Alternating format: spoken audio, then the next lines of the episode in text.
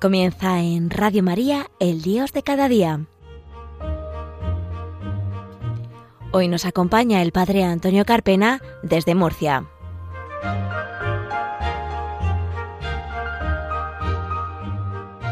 Buenos días queridos oyentes de Radio María, bienvenidos a un nuevo programa El Dios de cada día, aquí en las ondas de María, en las ondas de la Virgen. Hoy jueves 21 de enero, pasadas las diez y media de la mañana, una hora menos en las queridas Islas Canarias. Hoy tenemos un programa testimonio. Vamos a tener a un amigo que además viene de las Canarias, de esa bellísima isla de Tenerife. Y saludamos, como no, a nuestro técnico de sonido, Fran Juárez, al control de los mandos.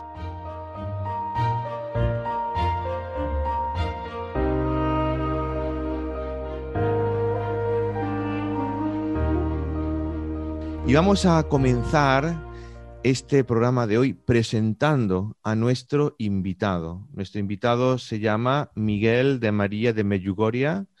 Nació en el norte de España, en el seno de una familia cristiana, siendo el mayor de tres hermanos. Su infancia fue todo lo feliz que el calor del hogar y unos padres solícitos le propiciaron. Era un niño inquieto y travieso con buen corazón. Su adolescencia transcurrió en sus estudios en los Agustinos y el mucho deporte que practicaba. Él dice, todo lo ganaba y en todo destacaba. Su adolescencia tuvo una vocación, la vocación aeronáutica. Ya a los 17 años consiguió con permiso paterno el título de piloto privado. El siguiente año el de piloto comercial, instructor de vuelo y luego vinieron los años en el Ejército del Aire, la 11 Escuadrilla. Ya de civil cursó estudios en Estados Unidos, alcanzando el título de piloto de transporte de líneas aéreas. Ingresó en la Escuela de Iberia con veintipoco años como estudiante de vuelo, firmando como segundo de séptima categoría. Luego vino el mundo de la empresa privada, los negocios, las situaciones increíbles y equivocaciones profundas que hubo en su vida. Hubo un momento en que todo le sonreía y casi todo lo tuvo, pero él dice, mi ignorancia era tan supina como su soberbia. Como ocurre tantas veces, después de la gloria aparente, vinieron sus propias miserias. Si se pierden las referencias, los mejores valores se pierden y uno se vuelve ciego al no darse cuenta. Y que si no se tiene a Dios, pues nada se tiene, como decía Santa Teresa. Así que vinieron años de oscuridad con un único rescoldo que no se apagó nunca, que fue su amor a María, a la Virgen, hasta llegar al momento cumbre de su conversión que dice él y la define como tumbativa y paulina. Y aquí está, en este mundo peregrino, con las puertas abiertas a María y sobre todo consagrado al Inmaculado Corazón de Jesús y de María. Y saludamos con un gozo y con una alegría muy grande a nuestro querido invitado de esta mañana, a Miguel de María de Meyugoria. Buenos días, querido Miguel. Buenos días, Padre Antonio. Buenos días a todos los oyentes de Radio María. Es un placer estar con todos vosotros. Y en fin, aquí desde mi ignorancia, humildad y sencillez, porque esta es mi primera vez, así que perdonadme todos mis errores y toda mi ignorancia, porque estoy con gente y personas doctas como vosotros. Bueno, siempre es bueno. Yo siempre eh, me gusta traer al, al programa a gente pues que tenga vidas con luz, vidas que ayuden, que sean reflejo de tantas otras personas y que nos ayuden también a cuestionarnos.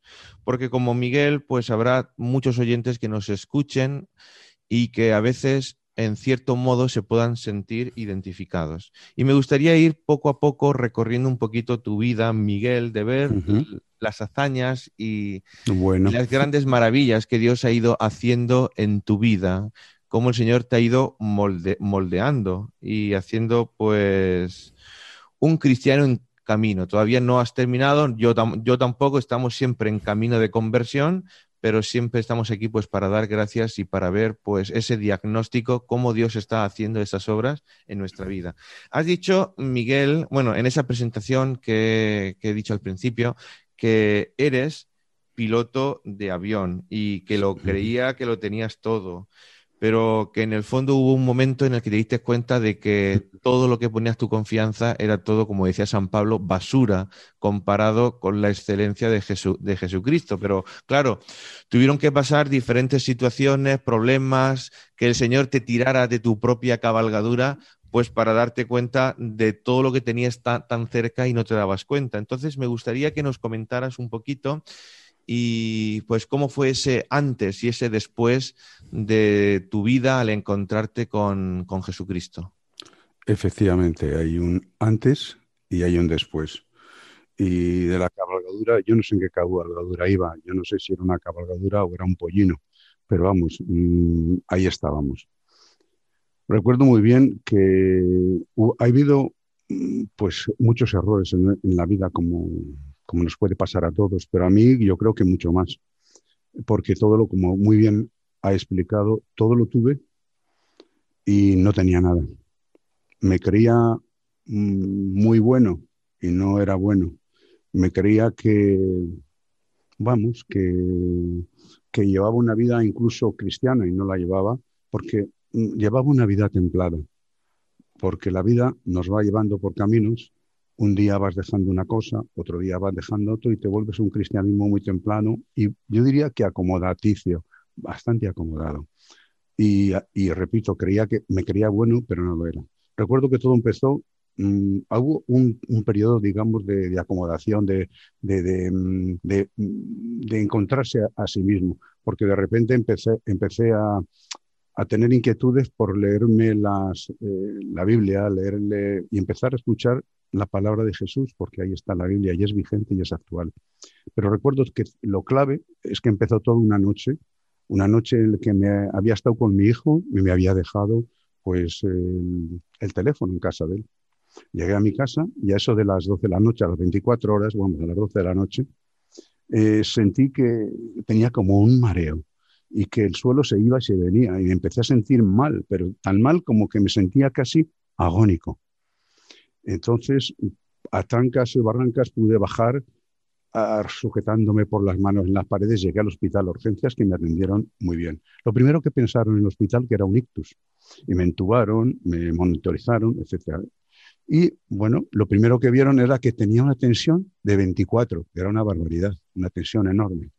Y bueno, pues empezaron a medicar, aparte, pues me estaban haciendo cardiograma, encefalograma, de todo. Y empecé pues bueno, mm, me medicaban y no bajaba la tensión, no bajaba, no bajaba, no bajaba. Yo les oía cuchichear, que decían, ya no le podemos dar más, ya no le podemos dar más, si no baja de 19 y habiéndole puesto de todo. Entonces, bueno, pues eh, en un momento determinado, eh, no sé qué pasó, no sé si era fruto de la situación, pero oí una voz, en mi subconsciente una voz suyugante, dulce, profunda, pero os les puedo asegurar que real, muy real, que me decía con toda claridad, ven a Menyugoria, ven a Menyugoria. Y yo contesté, iré señora, pero de, de esas formas que contesta uno. No sé cómo ni de qué manera aquellos parámetros que tenían los médicos empezaron a bajar, a bajar, a bajar, a bajar. Y todo aquello que andaba desbocado, descontrolado en todos los parámetros, de repente se empezaron a normalizar. Y los médicos pues se quedaron un poco asombrados. Total, que al final el cardiograma era perfecto, el encefalograma era perfecto, y bueno, ya el alba me dieron la, el alta. Bueno, pues eh, ya mm, yo de Medjugorje no sabía nada, ni había oído hablar nada, muy poco. Había una persona muy mayor y cercana que había experimentado una auténtica fe allí. Y entonces le pregunté, y me, pero, y me dijo, bueno, yo allí he experimentado, bueno, pues mm, lo que me contó, pero no, no, no, le di más importancia. Lo que sí, entonces a una persona, a un familiar, a una persona muy cercana, eh, le, le, pregunté y le dije, mira, me ha pasado esto. Y él, él se callaron, no dijeron nada, no me dijeron nada, simplemente me escucharon. Pero me llamó a los dos días y me dijo, ya está todo resuelto, está todo preparado para ir a Medjugorje. Claro, habían pasado dos días y el ser humano ya sabéis lo que pasa. De repente, cuando se encuentra con la soga al cuello, promete todo. Pero pasado dos días yo ya me había enfriado un poquito. Y entonces ya empezó a poner excusas. Yo contesté, he dicho que iría, pero no he dicho cuándo. Total, que mm, siguió insistiendo y yo seguí dándole, pues, eh, pues ¿qué, ¿qué, le diría yo? Largas, bastante largas. Entonces, mm, mm, incluso me, buscaba excusas, no tengo maleta, no tengo esto, no estoy preparado, no tengo el otro, tengo cosas que hacer. Total, para darme, para, estaba decidido a no viajar. E incluso el último día, el día que ya llegaba, estábamos el día de, autos, llegaba, pues el avión que tenía que entrar en Madrid frustró, frustró, es decir, que se fue al aire y se fue para Valencia. Y yo dije, oh, ya tengo la excusa perfecta. No tengo avión, no voy, etcétera, etcétera. Pero bueno, llegó a Valencia, repostó, volvió a Madrid y, tuve que salir. ¿Y cómo salir? Pues claro, me presentaron la maleta con todo preparado, el viaje organizado, porque aquello era increíble. Tenía la maleta, los medicamentos necesarios, un coche a la puerta, aquí, otro, otro coche a la puerta allá, reservado y pagado el hotel, desplazamientos, todo. Ya me dio tanta, tanta, tanta vergüenza que dije, bueno, pues bueno, vámonos. Miguel, eh, esa resistencia primera a ir tan rápidamente así, como en dos días que te organizaron el, viaje a, a Meyugore, podría haber sido pues un miedo a ese decir, bueno, estoy muy cómodo viviendo mi vida aquí ahora de esta forma en Madrid y eh, como que un poco que me trastoca los planes y no sé lo que me voy a encontrar allí o lo que Dios me puede tener preparado y un poco como mm, eh, decir, eh, estoy cómodo, estoy bien, bien asentado. ¿Puede ser algo parecido? Es, es, correcta la observación porque las personas tenemos miedo siempre a lo desconocido y no tenemos miedo a lo que controlamos. Y aquello pues me pareció mm, demasiado, mm, no precipitado, sino que se resolviera todo. En dos días, todo, pero absolutamente todo. Todas las dificultades se allanaban, todas, todas. Pero bueno, en fin, total que mm, pasaron muchísimas más cosas, pero que pasó porque tenemos poco tiempo. Y fue en el viaje pasaron cosas extraordinarias, en el aeropuerto pasaron cosas extraordinarias, en la llegada pasaron cosas extraordinarias que a lo mejor ya los contaremos otro día. yo quería mm. ah, comentarte, Miguel, una de las cosas extraordinarias que ocurrió allí en, en, Medjugorje. Yo he estado en Medjugorje varias, varias veces. Y una de las cosas extraordinarias que te tocan el corazón y te quedas impactado son las grandes colas y confesionarios que hay en, en Medjugorje. Efectivamente. Y, creo que tú tienes alguna experiencia, ¿no? de la mucha, de los confesionarios, que parece que a la gente le da un yuyu muy grande. Uy, eso de confesarme, decir mis miserias, mis pecados. Oye, ¿qué fue aquello que te impactó, que te tocó profundamente el corazón en este sacramento? Eh, estamos allí ya, estamos ya en Medjugorje. Llegamos allí y lo primero que te dicen o me dicen, bueno, hay que ir a Rosario, hay que ir a misa a las 5 de la tarde. Es un pueblito con una calle y una iglesia normalita, normalita. Entonces empiezas a ver allí cabezas, porque yo veo cabezas, pues como un rebaño que a un toque de llamada del pastor van yendo hacia el aprisco. Y entonces empieza a ver, ver y lo primero que me dicen, hay que confesarse, hay que limpiarse. Y yo ahí que hay confesionarios 50, creo que 60. Bueno, pero eso no es todo porque aparte de los confesionarios hay bancos, hay sillas con unos cartelitos que pone español, inglés, alemán, y cada uno se confiesa pues, con, su idioma correspondiente. Bueno, pues yo, yo ya tenía preparada hasta la excusa. Digo, yo si ya me confesé en Madrid en su día, en el Cristo de Medina Celi, con un capuchino muy mayor, que era estupendo. Yo, además, como crees que estás limpio y no lo estás, porque estaba totalmente equivocado, pues bueno, en el confesionario, como decías, había una zona que están los nativos y otra zona que están los foráneos. Entonces, total, que todo esto es que aquello es impresionante la gente confesándose, pero además 200, 400, 500 personas confesándose. Bueno, pues yo, como ya no quedaba otra, a confesarse. Y me tocó un, sacerdote, un consagrado argentino, Y bueno, pues eh, él no tenía prisa y tenía una virtud, que era la virtud de escuchar y mucha paz, mucha paz. Y yo empecé pues a soltarle hasta lo que yo no tenía pensado soltarle, porque en la confesión vas a confesar, pero aquello, se, bueno, terminé la confesión y, y a la misa. Y en la misa, pues es una misa... Mm, eso, eso quería comentarte, que las cosas no ocurren por casualidad y la misa también fue un redescubrimiento nuevo en tu vida y sobre todo porque aquel capu capuchino, sabemos que los que llevan Medjugorje son capuchinos. Franciscanos, concretamente este. Y allí tuviste una, una experiencia en el que creías que, estaba todo montado como si fuese una inocentada contra ti. y fue porque, porque se habló, mm, era el día del apóstol Santo Tomás, y, Santo Tomás tenía también algo preparado para ti en ese día, ¿no? Aquello fue increíble. Hay, hay, hay efectivamente dos días. Eh, hay el día 3, que es un día, el 3 de julio, que es para pasar los primeros hechos, se pasa la misa, pasa todo, hay una, una comunión, un ocaso que es muy bonito, el de Meyugore, eh, pues eh, cielos rojizos, amarillos, precioso. Y ahí termina. Y al día siguiente, pues lo que se hacen, los turistas, hacen los, los bueno, mm, de todo, porque hay, hay unos que van como turistas, otros que van pues con verdadera fe y otros que van a ver qué pasa. Total que lo primero que se hace es ir a un sitio que se llama la Cruz Azul y es un sitio de las apariciones, donde apareció pues, eh, eh, la Virgen María. Eh, supuestamente ahí aparece la Virgen María a los videntes. Total, que allí se junta la gente y yo aquel día no había ido a eso, sino iba a observar. Y vi un detalle que me, pareció indignante. Yo todavía estaba, estaba en el, en el eh, no, mm, me metía con todo y contra todo, no estaba conforme a aquello. Total, que mm, veo un consagrado que pone un rosario, un rosario en la, en donde, en la mano de, una efigie de la Virgen María que está al lado de la Cruz Azul. Y ese rosario que pone, ve un señor que viene con un saco basura, quita el rosario, quita todos los esbotos y lo mete en un saco basura.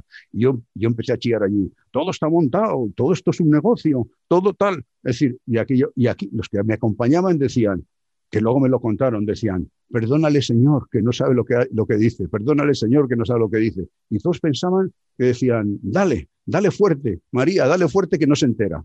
Total, que ah, se sube a la montaña y yo, yo con el episodio que había tenido de tensión, más el episodio que había tenido de, 40 grados ahí a la sombra que hacía subiendo, se sube esa montaña, que es la montaña que se llama eh, Cruseva.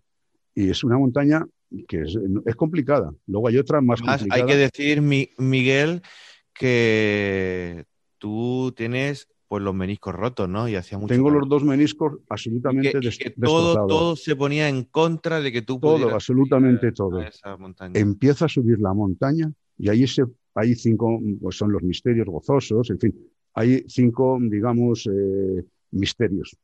Y entonces, en el primero, Nada más que el primero, estaba, la Carla tenía como una berenjena.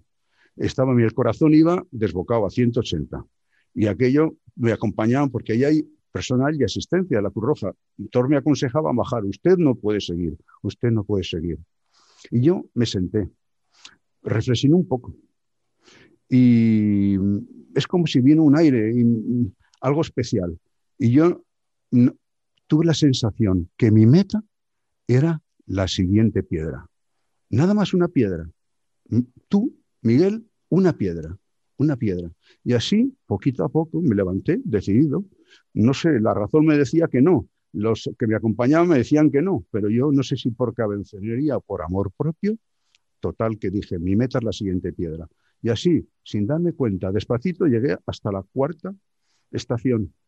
Y en la cuarta estación pues me pasó una cosa que para mí es relevante. Noté, posiblemente fueron suposiciones mías o, no lo sé, noté como si alguien me sujetaba por los codos y adelanté a todos hasta los atletas, de risco en risco saltando, y sin darme cuenta estaba a los pies de María. Es maravilloso, Miguel. Es que te veo con una pasión, yo, yo que te conozco, y, y teníamos para hacer 10 programas, pero no da tiempo. Bueno, pues estábamos en Santo Tomás.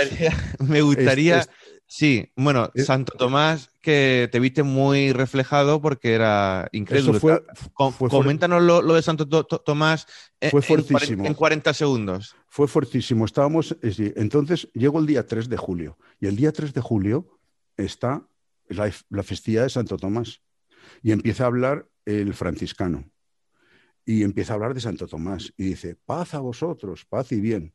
Y luego dice, empieza pues con aquello de, trae tu dedo, aquí tienes mi mano, trae mi mano, metal mi costado, no seas incrédulo, sino creyente. Y Tomás contesta, Señor mío y Dios mío. Eh, y, se me quedó en el cerebro una frase, porque has visto, has creído, bienaventurados los que creen sin ver. Eso se me quedó en el alma. Pero me sonó como un latigazo, como si estaba todo preparado, como si me habían llevado allí, es como si fuera, digamos, una encerrona. Yo decía, pues bueno, empecé a despotricar contra todo y contra todos. Dice, eh, eh, todo lo tienen preparado, esto es una encerrona. Eh, fin, pero qué equivocado estaba qué equivocado estaba. Digo, al, al mismo tiempo en mi mente me vino una frase que decía mi madre siempre, oír, ver y tocar y además dudar. Y entonces dijo, qué casualidad, otra casualidad, porque me venía ese pensamiento. Bueno, pues ahí se acaba el día, se acaba la misa y se acaba normal.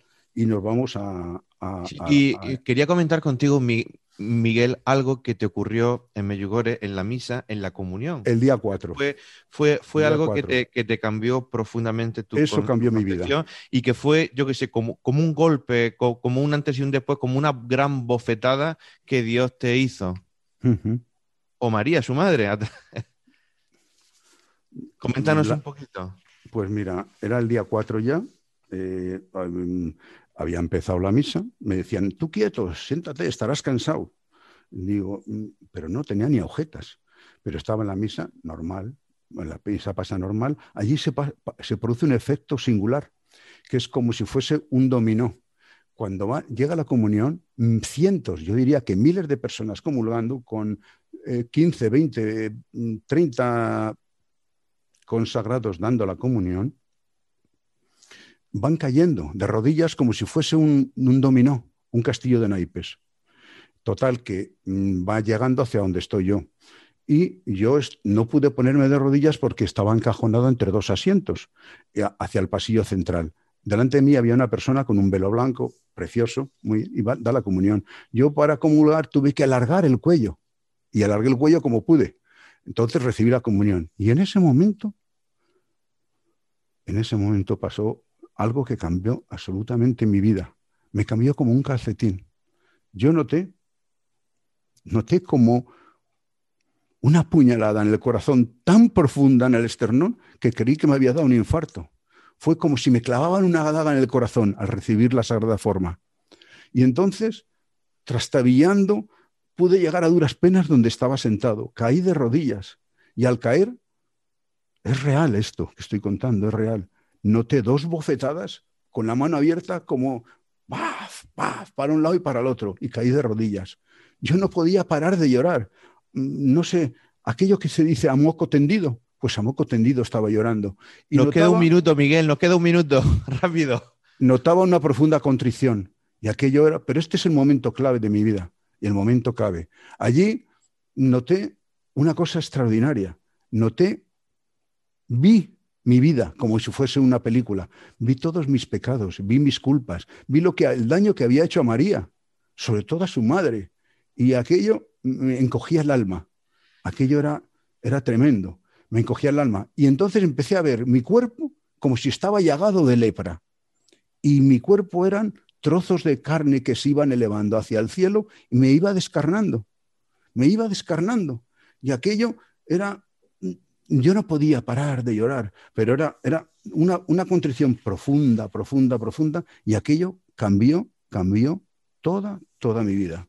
Sí, esa- Toda esa mi cosa- vida. Y los que tenía alrededor, termino, los que tenía alrededor se reían, todos se reían. Sí, sí, sí. Y se reían porque recordaban aquello de, dale fuerte María, dale fuerte que no se entera. Y la verdad es que me dio fuerte, muy fuerte. Esas cosas solo ocurren en, Me- en. Y hay que decir que a partir de eso, pues Miguel se consagró a, a María, a Jesús, se ha metido en diferentes cofradías, es de confesión semanal, va a Eucaristía diaria, ayuna miércoles y viernes. Y, tiene también una relación muy especial de orar por las ánimas del purgatorio. No nos queda tiempo, solamente deciros pues que nuestro querido Miguel tiene una voz angelical y es que tiene diferentes audios que publica en, internet y ya tendremos tiempo pues para escucharlos también en sus redes sociales. Os dejamos ahora mismo y nos despedimos con una canción que él ha elegido de Meyugore que es Beni Sante Spiritus. Pues nada más, queridos oyentes, eh, que pasen un buen día y que Dios les bendiga. Hasta luego.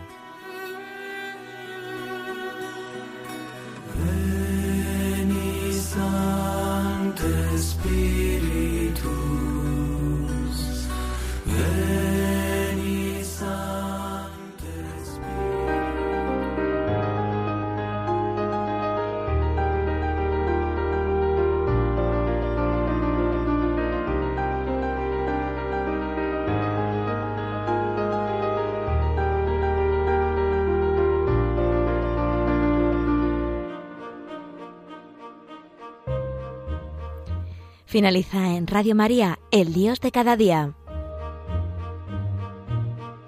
Hoy nos ha acompañado desde Murcia el Padre Antonio Carpena.